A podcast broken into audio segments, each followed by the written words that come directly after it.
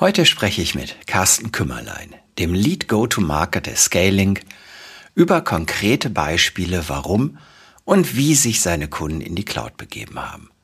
Freut euch auf neue Sichten und echte Erfahrungswerte.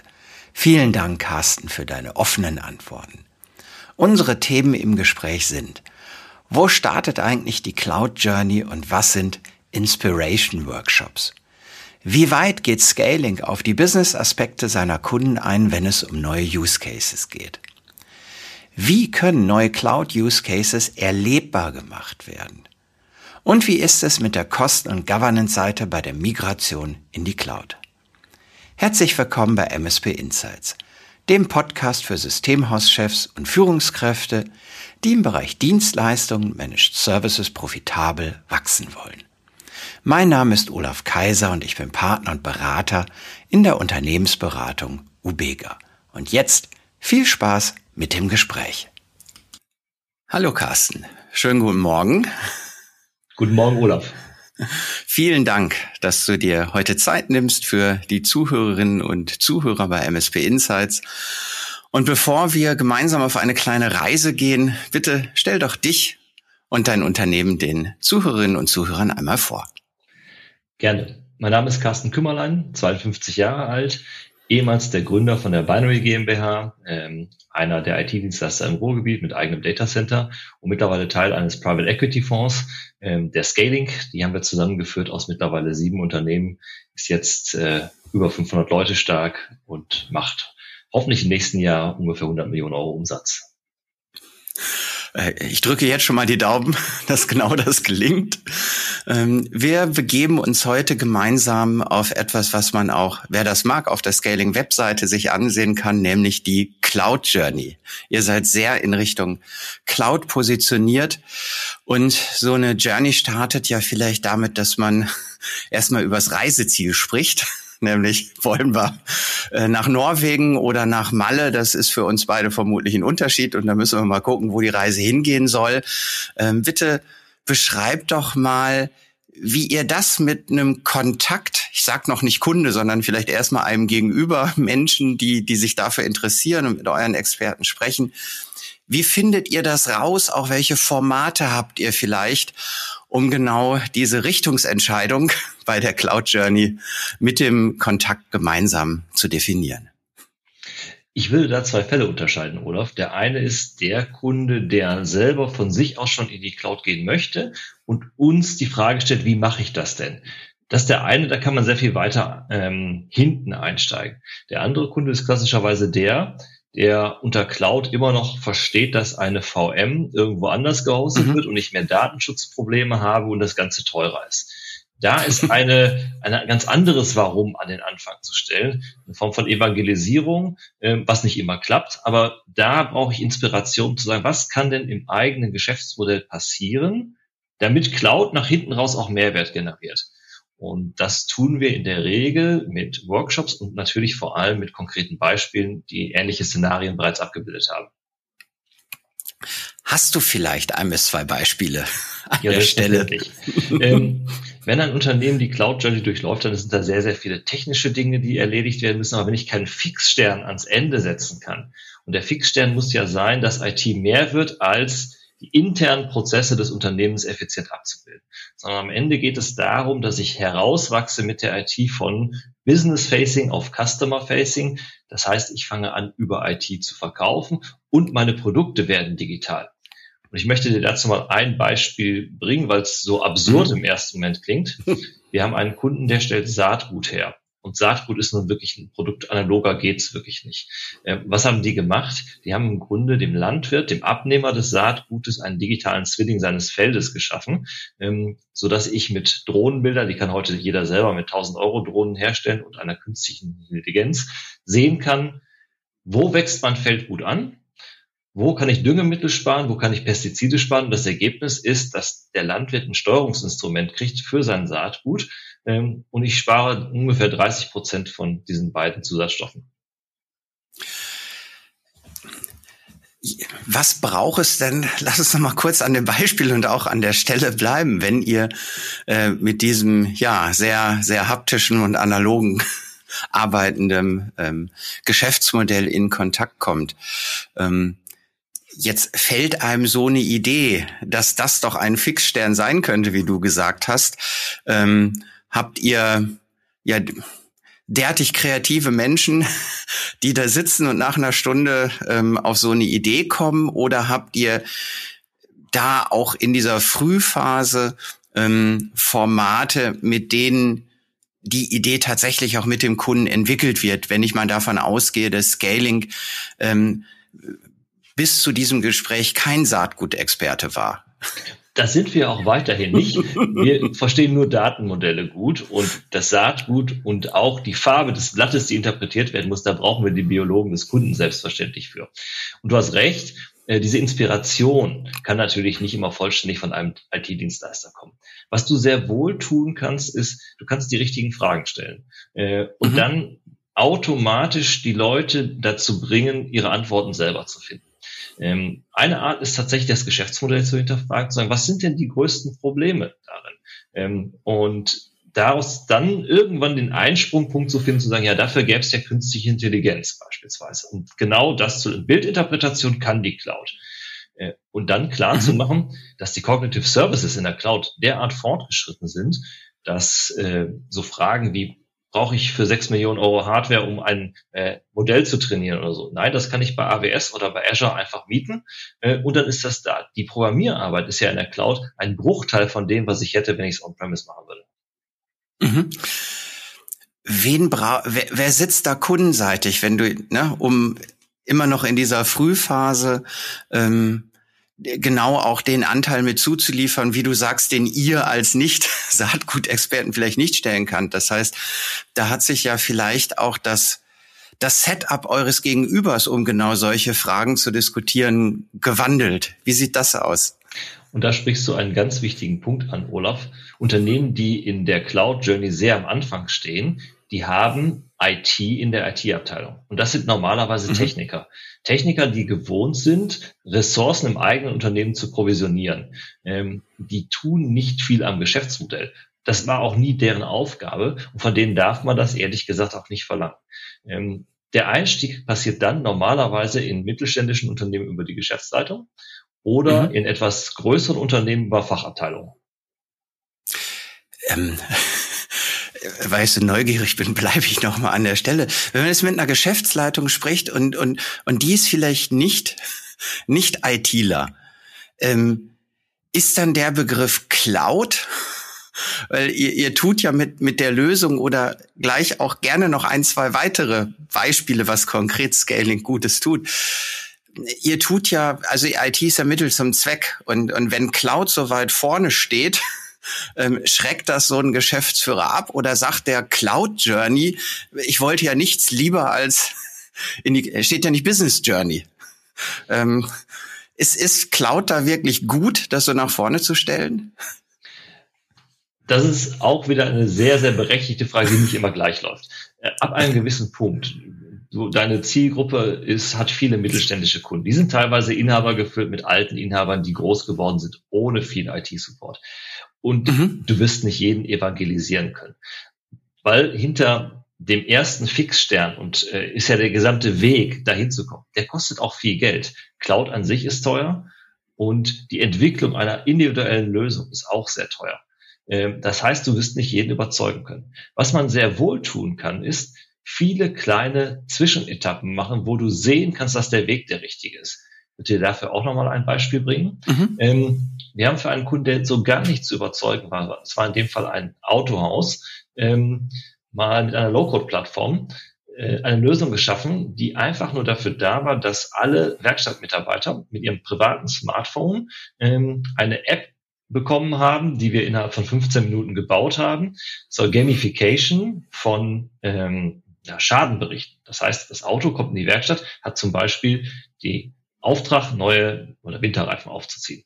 Jetzt hat der Mitarbeiter die Möglichkeit, einmal das Nummernschild abzufotografieren und dann noch ähm, eine Beule im Lack oder ähnliches, irgendwas, was noch an dem Fahrzeug gemacht werden kann. Und in dieser ersten Version, die nur 15 Minuten gedauert hat, ging es einfach und allein darum, das an ein Postfach zu schicken.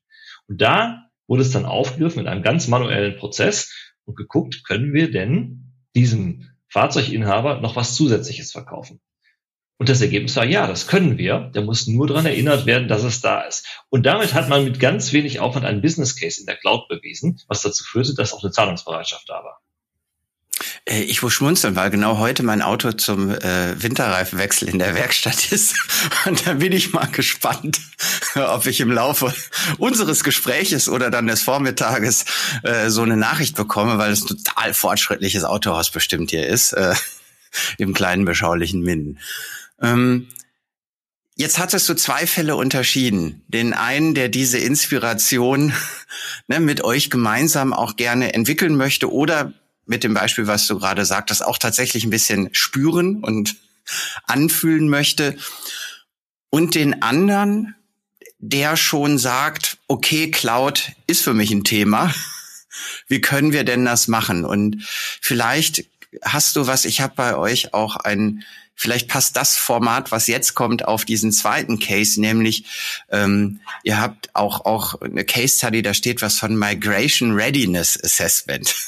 ähm, liege ich, ich kann auch falsch liegen, das ist nicht schlimm, aber liege ich da halbwegs richtig, dass wenn ich jetzt sagen würde, Mensch, doch, ich möchte mich mit Cloud auseinandersetzen, so weit bin ich schon mal. Ähm, spielt dann diese Readiness-Thematik oder wann spielt die eine, eine Rolle? Ist das eher technischer und weniger über den Business Case? Wie sieht's damit aus? Du hast vollkommen recht. Äh, wenn ich einen Readiness-Workshop mache, muss ich mich erstmal entschieden haben, natürlich, das ist mein Weg. Und das kann entweder sein, weil ich beschließe, dass meine ganzen klassischen Produkte, die ich einsetze, Microsoft Office Suite, irgendwann gar nicht mehr anders als in der Cloud bereitgestellt werden. Oder aber ich habe eine Inspiration, wo es hingeht mit meinem eigenen Business Case. Ähm, die Migration für eine Readiness ist ja fast immer keine Neuprogrammierung. Das heißt, ich hebe mhm. etwas Bestehendes in eine Cloud-Welt hinein. Und das startet sehr häufig mit Office 365. Und wir alle wissen, wir hatten gerade eine große Pandemie.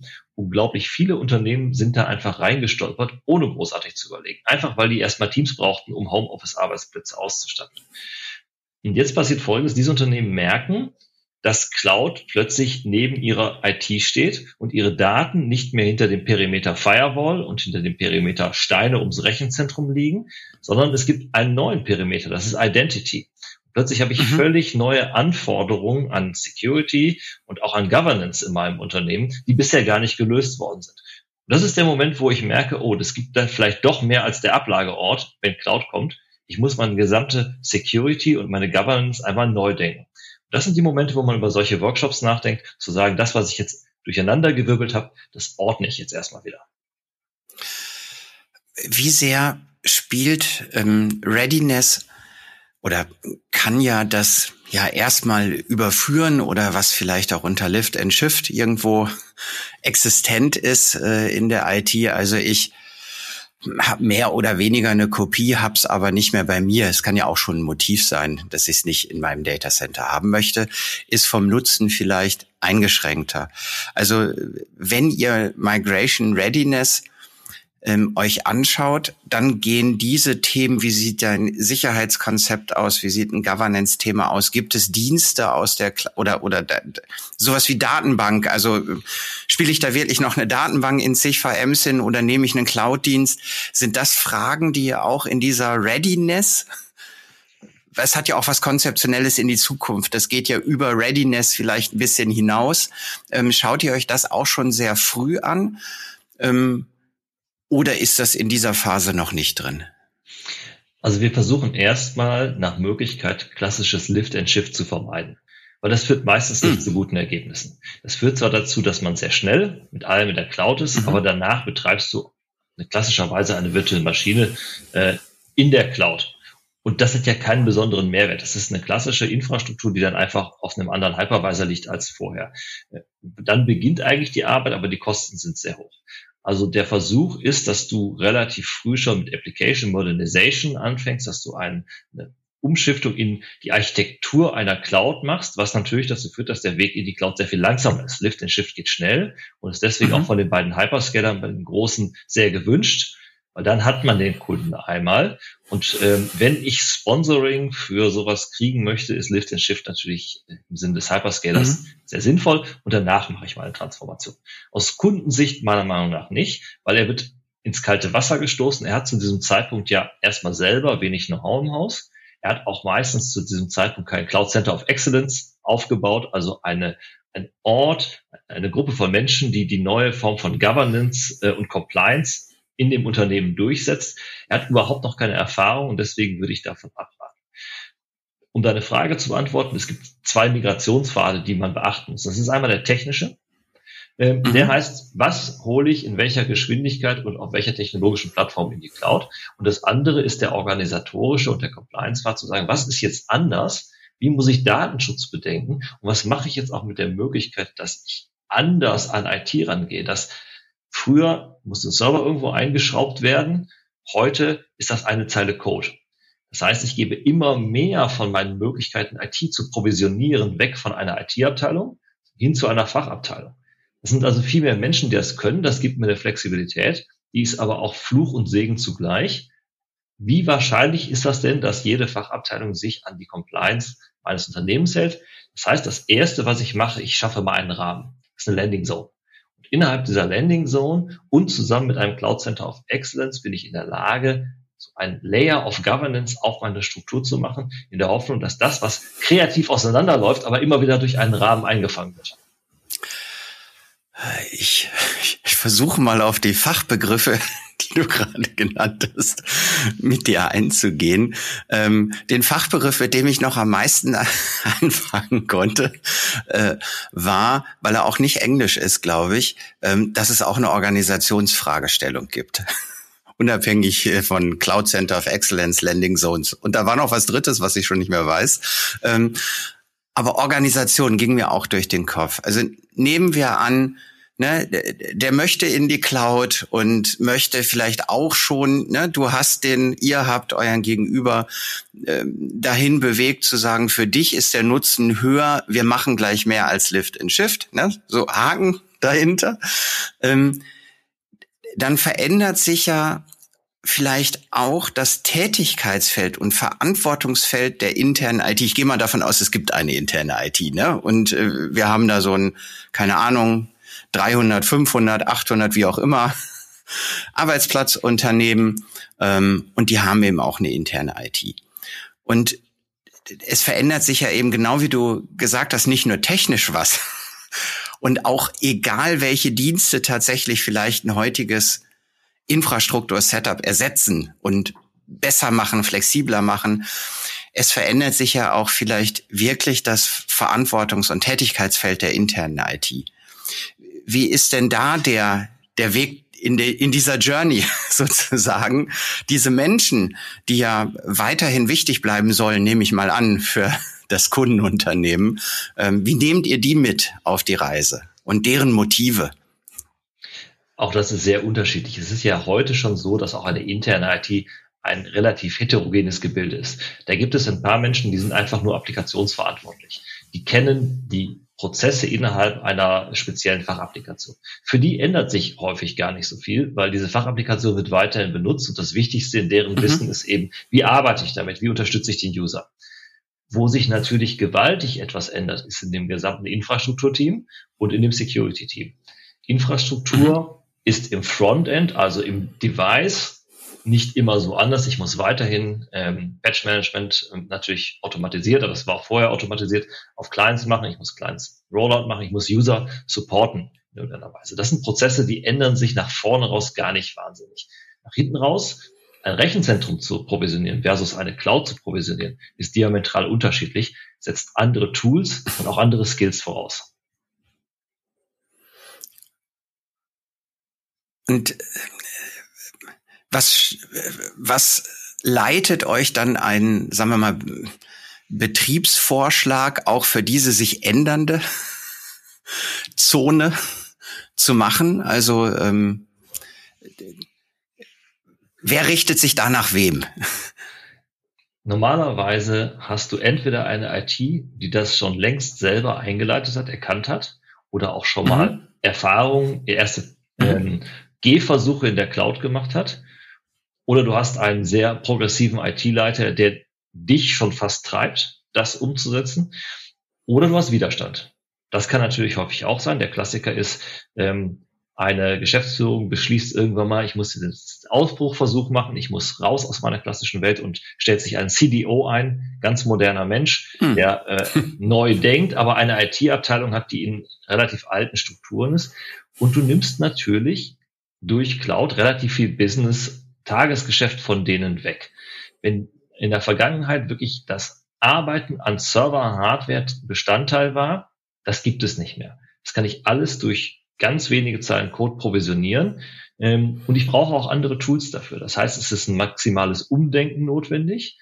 Wenn da ältere und nicht so umdenkwillige Menschen sitzen, kann das ein Problem sein. Du kannst in so einer Phase tatsächlich Mitarbeiter verlieren. Ähm, und das alte Argument, dieses Totschlagargument, wir können nicht in die Cloud gehen aus Datenschutzgründen, das zählt auch in modernen Geschäftsleitungen immer weniger. Man sieht einfach zu viele Beispiele, wo das funktioniert und wo es auch besser geworden ist. Wir warten noch fünf Minuten ungefähr, dann komme ich noch mal auf Governance zurück und auf den Punkt, den du gerade gesagt hast. Ähm, jetzt waren wir bei Menschen in der internen IT.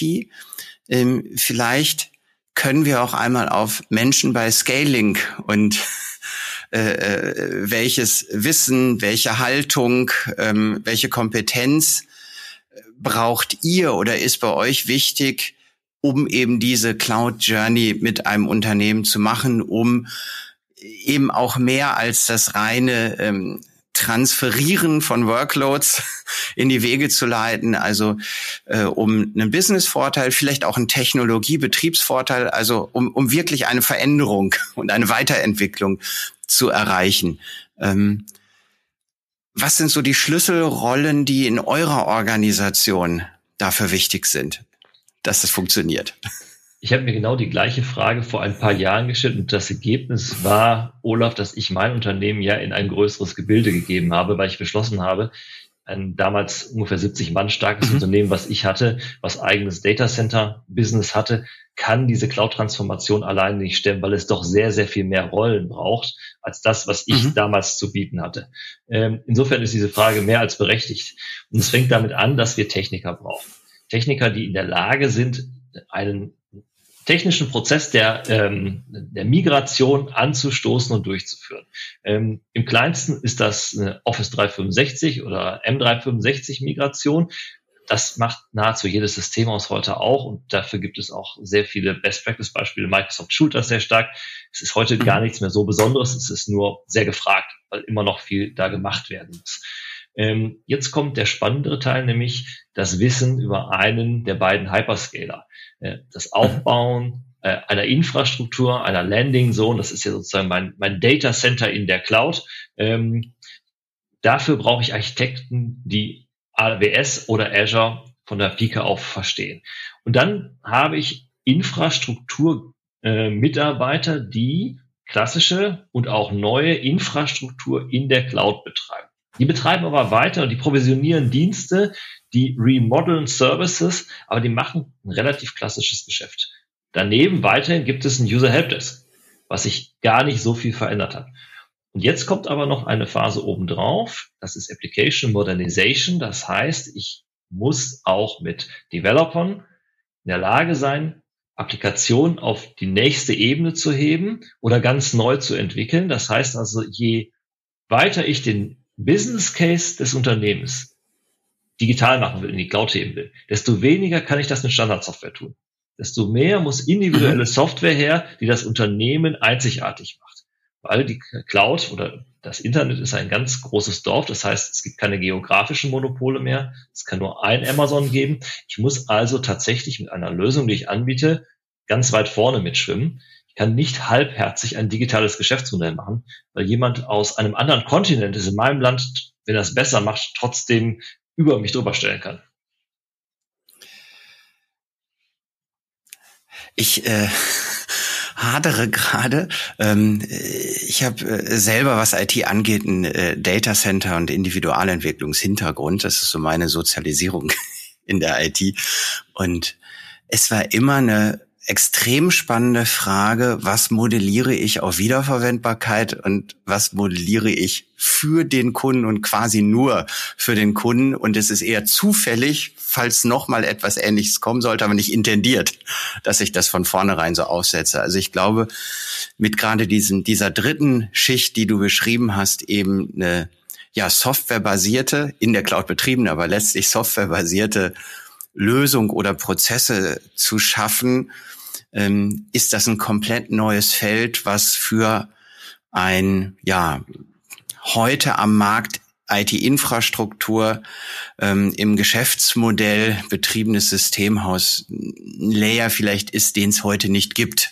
Ne? Oder so wie du es gesagt hast, du hast dich ja auch aus Gründen entschieden, um die Cloud Journey da starten zu lassen mit dem Fixstern, ne, wie wir zum Anfang gesagt haben, braucht es noch mehr als hinten raus eben diese Betriebsansätze. Jetzt hast du eben von zwei großen da interessiert mich auch noch was von zwei großen Cloud-Providern äh, gesprochen. Und wer treibt da die Wahl, ähm, auf welchen dieser beiden es denn fällt? Ergibt sich das durch die tatsächlichen Services, durch die Lösung? Ähm, oder was sind so die Entscheidungskriterien, ähm, dass in dieser Journey irgendwann muss es ja auch mal entschieden werden, wo es denn hinkommt, das Ganze und welches Team bei euch oder welcher Bereich, welche Division tatsächlich äh, in dem Projekt auch in weiteren Phasen mit agiert. Was sind da gerade im Vergleich von, von AWS und Azure, äh, die du eben genannt hast, was sind da so die Kriterien, wann es wohin fällt? Das ist tatsächlich eine sehr häufige Frage, Olaf, die wir gestellt kriegen und die gar nicht so einfach zu beantworten ist. Ähm, man müsste dann auch noch den dritten Hyperscaler, der jetzt gerade mhm. kommt, ist Google mit reinnehmen, äh, um es vollständig zu machen. Ähm, in Deutschland tatsächlich noch nicht ganz so verbreitet. Ich würde mal dir ein paar Szenarien sagen und dann, wo es eine klare Entscheidung gibt. Mhm. Mittelständischer Kunde schon relativ fest verdrahtet in der M365-Welt, möchte erste Gehversuche in der Cloud machen.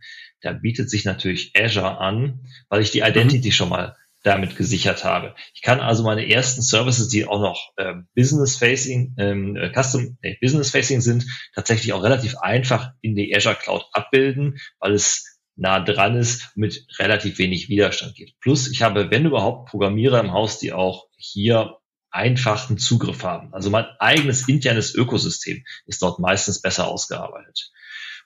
Kunden, die von Anfang an auf AWS gegangen sind, haben in der Regel, das ist so meine Erfahrung, relativ groß schon einen neuen Business Case gedacht, der neben ihrer internen IT steht, der im ersten Moment gar nicht so viel Verbindung mhm. hatte, haben also das, was man klassischerweise in die ähm, DMZ stellen würde, ähm, also Web Services nach außen aufgestellt. Die haben am Anfang überhaupt nicht über Azure nachgedacht. Ähm, und wenn sie das getan haben, das sah man in der frühen Phase, hast du vielleicht mitgekriegt, Microsoft immer gesagt, wir hosten mehr Linux-Server in Azure, als wir Windows-Server hosten. Ich weiß nicht, ob das heute immer noch so ist. Das heißt aber, die ersten Cases der Cloud waren immer eher das, was in der demilitarisierten Zone steht. Ähm, da haben sich Kunden einmal für entschieden, das zu machen und ähm, die Consumption-Kosten sind, glaube ich, auch etwas günstiger, wobei die Frage ist insofern schwer zu beantworten, dass es mittlerweile ähm, individuelle Verhandlungen mit den Hyperscalern und den großen Kunden passieren und die Listenpreise da sowieso nicht mehr gelten. Insofern kann ich nicht beurteilen, ob man wirklich Geld mit dem einen oder anderen sparen kann. Ähm, die meisten mittelständischen Kunden gehen auf Azure, das ist eindeutig. Und wenn mhm. du es genau machen wolltest, müsstest du dein Business Case schon sehr genau am Anfang kennen und müsstest dann vor allem in die Microservices reingucken, die in den verschiedenen Plattformen sind. Das ist, das unterscheidet sich meistens vor allem über den Bereich Cognitive Services, also da, wo ich was mit Bilderkennung oder ähnliches machen will. Da kann es sein, dass man ähm, Vorteile in dem einen oder anderen Hyperscaler hat. Ansonsten würde ich sagen, wichtig ist, dass man startet mit der Cloud und mit welcher man startet, ist im ersten Moment vielleicht gar nicht die ganz entscheidende Frage. Damit sind wir nehmen wir äh, auf der Reise. Wir haben den Fixstern gefunden. Ähm, ihr habt technisch eine, eine Readiness überprüft, ihr eine Lösung vorgestellt. Ähm, jetzt bin ich quasi kurz vor der Entscheidungsfindung und äh, bin begeistert. Äh, die die ersten haben mit dem Handy Bilder an Postfächer gesendet. Ähm, Und dann schaue ich vielleicht im Rahmen der Entscheidungsfindung, also der Geschäftsführer, wie du eben sagtest, vielleicht auch mit einem IT-Leiter oder anderen gemeinsam, die in einem Business Case eine Rolle spielen, ähm, vielleicht auf Governance-Themen und auch auf abschließend, bevor ich sage Scaling, los geht's. Budget haben wir jetzt hier festgezogen. Die Reise äh, startet wirklich. Der Koffer ist gepackt sozusagen, sind viele Geldscheine drin, jetzt kann es losgehen. Ähm, gibt es das Thema Kosten und, und Governance. Ähm, jetzt könnte ich mir vorstellen, wenn es ja auch gerade in der Journey um neue Business Cases geht, dass damit auch diese, diese klassische Diskussion, ja, ist die Cloud teurer oder, oder eben nicht teurer, weniger wichtig wird als, als Vorteil auch, sagen wir mal, mit eurer Brille auf, auf diese Journey geschaut. Weil in dem Moment, wo ihr auch in dem, in dem ähm, Saatgutbeispiel etwas kreiert, was es heute nicht gibt, ist der, der Messpunkt ja der Nutzen und nicht die bisherigen Kosten, wenn ich es richtig verstehe. Und ähm, ja, wie ist dieser Kostenpunkt und vielleicht dann nicht von der absoluten Höhe her betrachtet, sondern man bindet sich ja dauerhaft an jemanden, ähm, weil man es nicht selber kauft, hinstellt, abschreibt und dann kann das da 30 Jahre stehen, unter Windows NT laufen und äh, dann freue ich mich. Wie sieht dieser Kosten- und Bindungsaspekt aus bei jemandem, der dann äh, in der Entscheidungsphase ist? Also zum einen wird es erstmal sehr viel weniger gebunden. Stell dir vor, du hast früher Server gekauft, dann hast du den CapEx ganz am Anfang gehabt, hast große Mengen an Geld abgeschrieben. Der Wiederverkaufswert von Hardware ist nahezu mhm. verschwindend gering. Das heißt, eigentlich ist die klassische Welt eine viel stärkere Bindung, die du eingegangen bist als heute, weil du mietest in der Cloud alles und kannst es rein und rausnehmen. Beim Dienstleister, der für dich irgendwas baut, den kannst du natürlich auch am Tag zwei schon wieder vor die Tür setzen. Wenn er aber tief in deinen Applikationen drinsteckt, wenn er dir viel Source Code geschrieben hat, dann tut das selbstverständlich weh.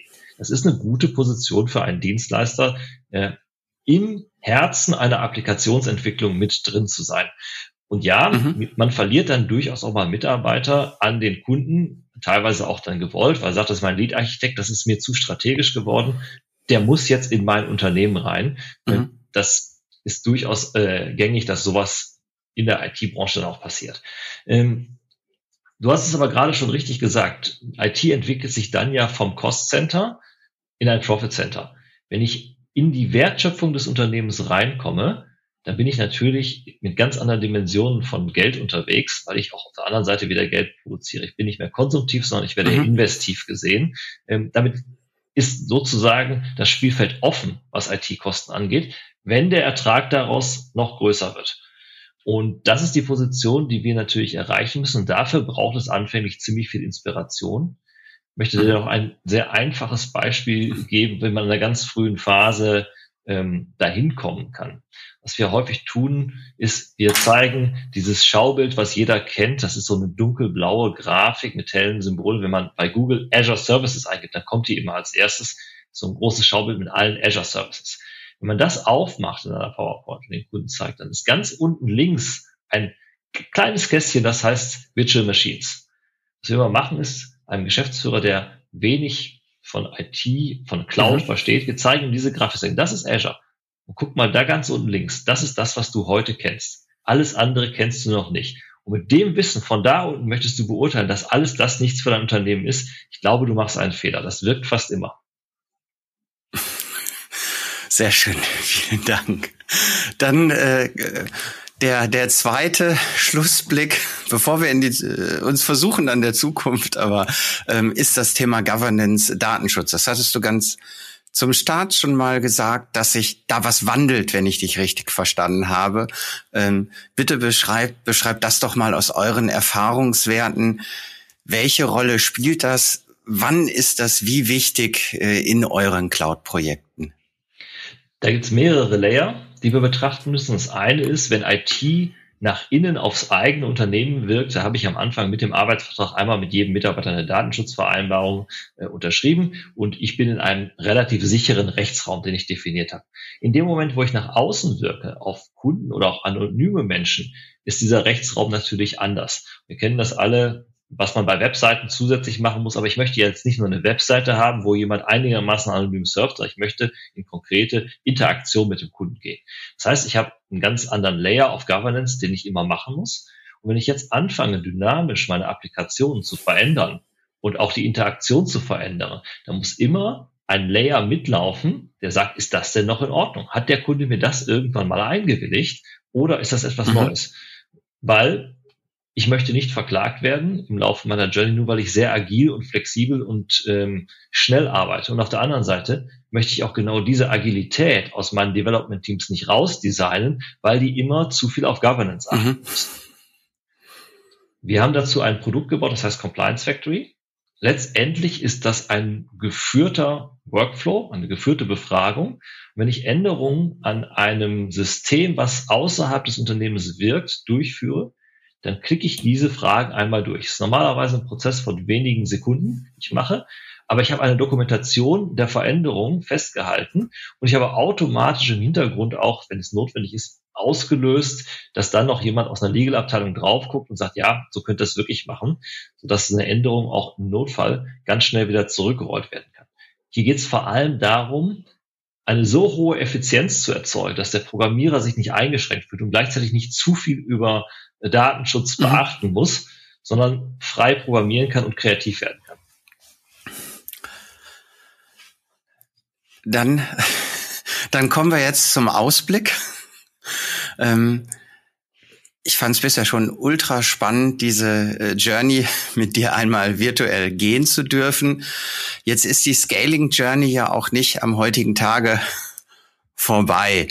Ähm, was sind Dinge, die, die euch umtreiben, wenn du auf Scaling und die Dinge, die, die ihr in eurem Geschäftsfeld äh, weiterentwickeln wollt, ähm, die euch beschäftigen? Also wir sind ja kurz vor einem neuen Jahr.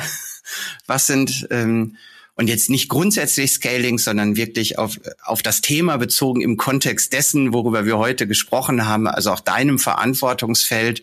Ähm, was sind da Themen, die, die euch in eurer Weiterentwicklung bewegen, wenn du auf 2023 schaust? Spannende Frage. Ich kann dir auch noch nicht alles teilen. Ähm, aber mal so viel unsere Kunden und nicht nur unsere, sondern die, die Kunden insgesamt entwickeln sich auf dieser Journey, die wir durchgesprochen haben, ja immer weiter. Das heißt, der Reifegrad unserer Kunden steigt kontinuierlich. Und das mhm. heißt, das, was man klassischerweise in IT unterstützt hat, entwickelt hat, was das klassische System ausgemacht hat ein großes Trade-Business, ein Verkauf von Softwarelizenzen, das Installieren lokal. Das wird mehr und mehr unwichtig. Ich kann nur jedem Systemhaus, und ich vermute einige von denen hören deinen Podcast raten, seht das nicht mehr als euer zukünftiges Geschäftsmodell an. Das wird es in dieser Form nicht mehr lange geben, sondern seht zu, dass ihr es schafft, wenigstens Infrastruktur in der Cloud betreiben zu können, weil da werden nach und nach alle hinwandern und wenn Kunden das nicht von spätestens, wenn sie von Microsoft gezwungen werden, weil es keine lokalen Serverbetriebssysteme mhm. mehr gibt, dann muss es in eine Richtung dieser Art gehen. Das ist der erste Schritt. Raus aus den alten Wertschöpfungsketten, die es heute noch gibt, die es auch wahrscheinlich mhm. in drei bis vier Jahren noch gibt, aber äh, man hat auch ein träges Unternehmen, was sich entwickeln muss. Das nächste ist, einen Mehrwert zu generieren für die Kunden, immer mehr in den Business Case des Kunden reinzukommen äh, und zu verstehen, was kann man dort erreichen, was, was kann ich kreativ auch mitgestalten. Und plötzlich bin ich auf der Spaßseite des Unternehmens, nicht mehr auf der Kostenseite. Ich bin nicht mehr der, der jetzt Geld abholen will für irgendetwas, was am Ende den gleichen Nutzen wie gestern hat. Nein, ich rede mit den Menschen, die echten Mehrwert in meiner Leistung sehen. Ähm, und mein Ziel ist es, so viele Use Cases im Unternehmen, die wir schon gemacht haben, zu finden, schön umzusetzen, weil dieses Beispiel brauchen all die anderen Unternehmen, die verstehen müssen, guck mal, was geht denn? Was haben meine Mitbewerber gemacht? Zu zeigen, guck mal, in der mhm. Cloud Journey stehst du ungefähr hier, dein Mitbewerber steht da und ich zeige dir mal, was wir für den gemacht haben, was der schon alles mehr kann. In dem Moment ist Verkaufen total einfach. Ich verkaufe gar nicht, ich berate. Und mein Ziel fürs nächste Jahr ist, diese Beispiele so aufzuarbeiten, dass unsere Kunden dadurch Inspiration erfahren können und dass wir eine Gruppe von ähm, agilen und innovativen IT-Leitern, CIOs zusammenbringen können, die es schaffen, dass Deutschland immer weiter nach vorne kommt, dass die deutschen Unternehmen digitale Champions werden. Dem ist nichts hinzuzufügen. Carsten, vielen, vielen Dank, dass du mir und vor allen Dingen auch den Zuhörerinnen und Zuhörern diese Einblicke gewährt hast äh, in die konkreten Beispiele. Ich fand das sehr zum, zum Anfassen und plastisch. Vielen, vielen Dank und äh, alles Gute für die Dinge, die ihr nicht nur im nächsten Jahr, sondern auch darüber hinaus angeht bei Scaling. Danke dir. Danke, Olaf. Hat Spaß gemacht.